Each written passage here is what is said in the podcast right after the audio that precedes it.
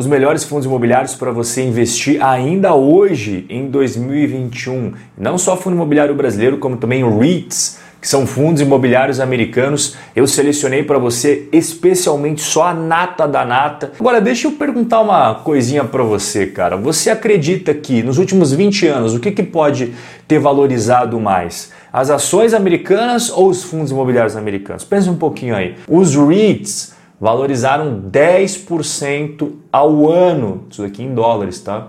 E o S&P 500 valorizou 7,5. É óbvio que os dois é uma rentabilidade muito boa. Mas aqui fica claro que o investidor que botou em REITs e ações, ele teve um resultado muito melhor que o cara que só escolheu ações. E isso daqui faz parte da estratégia dos Robin Holders, não depender de uma única classe de ativos.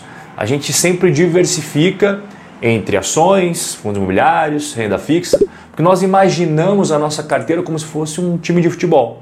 No time de futebol você tem a defesa, você está vendo aí o Sérgio Ramos dando um carrinho criminoso no Messi, é a parte da renda fixa.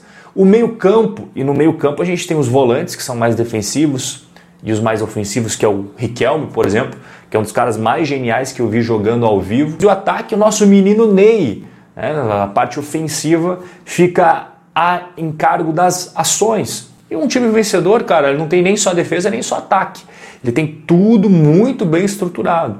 E hoje nós vamos falar sobre os fundos imobiliários. Só que eu não vou falar de fundos de papéis. Por quê? Porque eu já falei no último vídeo. Eu selecionei só os fundos imobiliários de papéis que pagam mais que 1% ao mês. Se você quiser dar uma assistida no vídeo anterior, mas hoje eu só vou falar de fundos imobiliários, imobiliários de tijolos, né, que investem diretamente nos imóveis. Mas vem cá, me conta uma coisa. Qual que foi o último fundo imobiliário que você botou para dentro da sua carteira? Pode ser brasileiro, pode ser americano, mas qual foi o último fundo imobiliário que você meteu lá para dentro? Né? Escreve aqui embaixo nos comentários, até mesmo porque eu leio todos eles. Já escreveu o seu comentário? Então vamos partir para o conteúdo. Olha só, cara, dá uma olhada aqui na tela. Tá vendo esses imóveis? Eles fazem parte do nosso primeiro fundo. O que, que isso te parece quando você olha? Cassino, né? Parece bastante cassino. E é cassino. Só que os cassinos não tem apenas a parte dos jogos, ele também tem a parte do hotel. Esses quatro, inclusive, que você está vendo, fazem parte do nosso primeiro REIT, que é o GLPI. Este é o ticker dele na Bolsa Americana. Ele tem 52 cassinos barra hotéis em 17 estados norte-americanos mais de 15 mil quartos de hotéis, você está vendo aqui, ó. E aqui tá para a galera que curte dividendos, né? Dividend yield de 5,26% é bem elevado para padrões americanos e o verdinho já é o líquido para os brasileiros. E uma coisa legal é isso daqui, cara, que eu gosto não tanto nos fundos imobiliários brasileiros quanto nos americanos, que é a diversificação geográfica. Você veja só, tem vários estados que tem vários cassinos, então você nunca vai estar refém de uma única região. E quando a gente analisa fundos imobiliários, existem alguns critérios que os Robin Holders seguem. E o primeiro deles é a receita líquida, que sempre tem que ser aquela escadinha de crescimento, de crescimento. Então você vê aqui o TTM, que é os últimos 12 meses a contar deste vídeo aqui que a gente está conversando, pô, ele alcançou receita líquida recorde né? Então é um resultado muito bacana. Quando a gente pega o lucro líquido, a gente vê que vem melhorando ao longo do tempo também. Um lucro líquido bem legal, bem interessante para o investidor. Mas eu sempre gosto de ressaltar, quando você vai analisar um fundo imobiliário, você não pode analisar o lucro líquido. Por quê? Porque para para pensar, o que, que o fundo imobiliário investe? Imóveis. E os imóveis perdem valor todos os anos, pela depreciação. Então o seu imóvel, digamos que ele perdeu 10 mil reais de valor no ano por causa da depreciação. Significa que você tirou do bolso esses 10 mil reais para pagar alguém? Não, significa apenas que o imóvel perdeu aquele valor. E a mesma coisa nos fundos imobiliários. Só que quando você junta muitos e muitos imóveis de valor gigantesco, a depreciação vai ser bem elevada. Então essa depreciação é descontada do lucro líquido. Só que ela não é de fato que representa o dia a dia dos negócios. E qual é a métrica que representa o dia a dia dos negócios? O fluxo de caixa operacional. E o fluxo de caixa operacional dele é fantástico, crescimento até 2019. E aí 2020 caiu por causa da crise que fechou é, hotel, fechou cassino, as pessoas não podiam entrar. E aí aconteceu isso daí, mas, cara, para ano de crise está muito bom. Tanto é que no TTM o fluxo de caixa operacional já voltou a recuperar. E os dividendos, esse daqui ele paga em março, junho, setembro, dezembro, são quatro vezes ao ano. E os dividendos também vinha crescendo até 2020, deu uma pequena quedinha e já voltou a subir. Quando você pega os analistas de Wall Street que cobrem este REIT, são cinco.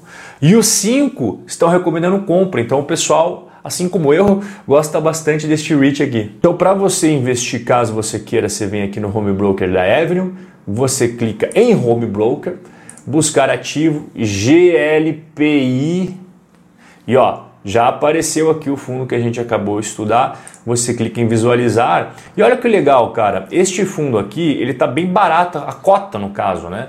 Não é uma cota que custa 500 dólares, que custa mil dólares, custa 49, 50 dólares, então é fácil de você comprar. Agora nós vamos cair no Brasil, porque o nosso segundo fundo imobiliário é um fundo imobiliário que investe nesse tipo de imóveis aqui. Você está vendo? Na Faria Lima, esses dois aqui em cima, localizados na Faria Lima, aqui embaixo a região dos Jardins, que é uma das regiões que eu mais gosto. Na verdade, a região que eu mais gosto em São Paulo é essa daqui.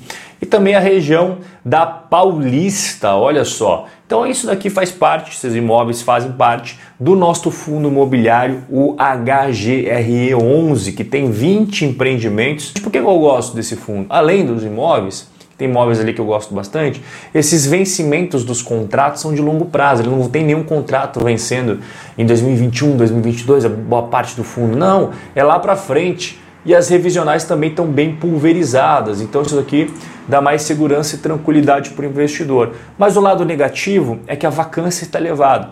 Então a vacância física, que é quantos metros quadrados que você tem disponível no fundo, quantos efetivamente estão alugados, e a vacância financeira, que é quanto que você poderia ganhar de grana caso tudo tivesse top e quanto que você efetivamente está ganhando, essas duas vacâncias estão elevadas.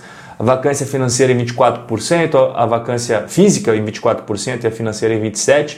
Historicamente, nos últimos meses, está uma vacância na casa dos 25%, que dá para melhorar. Então, como a vacância está elevada, o mercado está um pouco descrente com esse fundo imobiliário, não é à toa que ele é negociado abaixo do valor patrimonial. O preço valor patrimonial na bolsa hoje é 0,76, ou seja, o valor dos imóveis é isso daqui. E o valor das cotas no mercado é isso daqui. Tem um baita desconto, justamente que o pessoal está com um olhar negativo sobre ele. O dividend yield bem bacana, de 7% ao ano, tem mais de 200 mil metros quadrados de área bruta locável. E aqui foi o auge dele. Em janeiro de 2020, eu lembro, ele passou a, a casa ali dos 200 reais, fácil, fácil tinha muito otimismo sobre esse fundo imobiliário e depois ele caiu junto com a crise, junto com uma série de motivos de desconfiança que afetou o mercado como um todo. E desde então ele não se recuperou. E agora a gente vai para o terceiro e último investimento de hoje, que vai ajudar mais um pouquinho a gente no nosso projeto Velho da Lancha, que tem cada vez mais Robin Holders adepto. Inclusive o velho da lancha, né? A galera falou essa camisa brega aí, quem que vai usar isso? Cara, quando o cara é rico, velho da lancha, tá nem aí, porque a galera vai achar do que acha a roupa dele ou não. Pergunta pro Silvio Santos se ele tá preocupado com aquelas roupas que ele usa. Ele tá nem aí, meu amigo, com o dinheiro. O dinheiro você encara tudo numa boa. E para ajudar você a encarar tudo numa boa, quando você usar essas camisas bem bizarras aí, eu vou trazer a terceira opção de REIT, que é esse daqui. Dá uma olhada na tela. Você tá vendo esses imóveis? São imóveis tipicamente americanos, né? onde as famílias moram. E é exatamente esse tipo de imóvel que ele investe. Inclusive, esses daí são imóveis reais que fazem parte deste REIT. É, então, este REIT aqui, ele tem 80 mil casas espalhadas pelos Estados Unidos inteiro, sendo que 98% delas estão ocupadas. Cara, é casa pra caramba. Inclusive, vou mostrar para você como é que funciona o sistema deles. Se você quiser, você pode entrar no site deles também, ó. E aqui você vai procurar casas para você morar. Então tem várias, vários estados, ó. Você tá vendo que eu estou baixando aqui vários estados. Vamos procurar aqui em Las Vegas, por exemplo. Você quer morar em Las Vegas, ó. Las Vegas tem 74 casas disponíveis para galera alugar. E aqui embaixo você vai vendo. Né? Vamos sortear aqui pelo preço. Vamos dar uma olhada aqui naquelas que são mais top. Olha só, casa bonitona aqui em Las Vegas, outra casa bem bacana. Tá vendo aqui, ó? vou abaixando. Ah, eu não quero, eu não quero morar em Las Vegas. Las Vegas é muito quente. Então aqui, ó, vamos botar o sul da Flórida, que é muito gostoso. Tem 106 casas disponíveis para a galera conseguir é, alugar, tá? Então dá uma olhada aqui, vamos ver que tem maneiro aí no sul da Flórida. Ó, as casonas, cara, maneiro, maneiro. Ó, 4 mil dólares, as fotos bacanas aqui, ó. Boca Raton, tem bastante brasileiro nessa região de Boca Raton aqui. Olha que bacana. E por que eu gosto bastante desse tipo de negócio? Cara, se você pegar households nos Estados Unidos, você tem 128 milhões de casas em que 62% das famílias que moram dentro são proprietárias, que é exatamente isso daqui que você está vendo.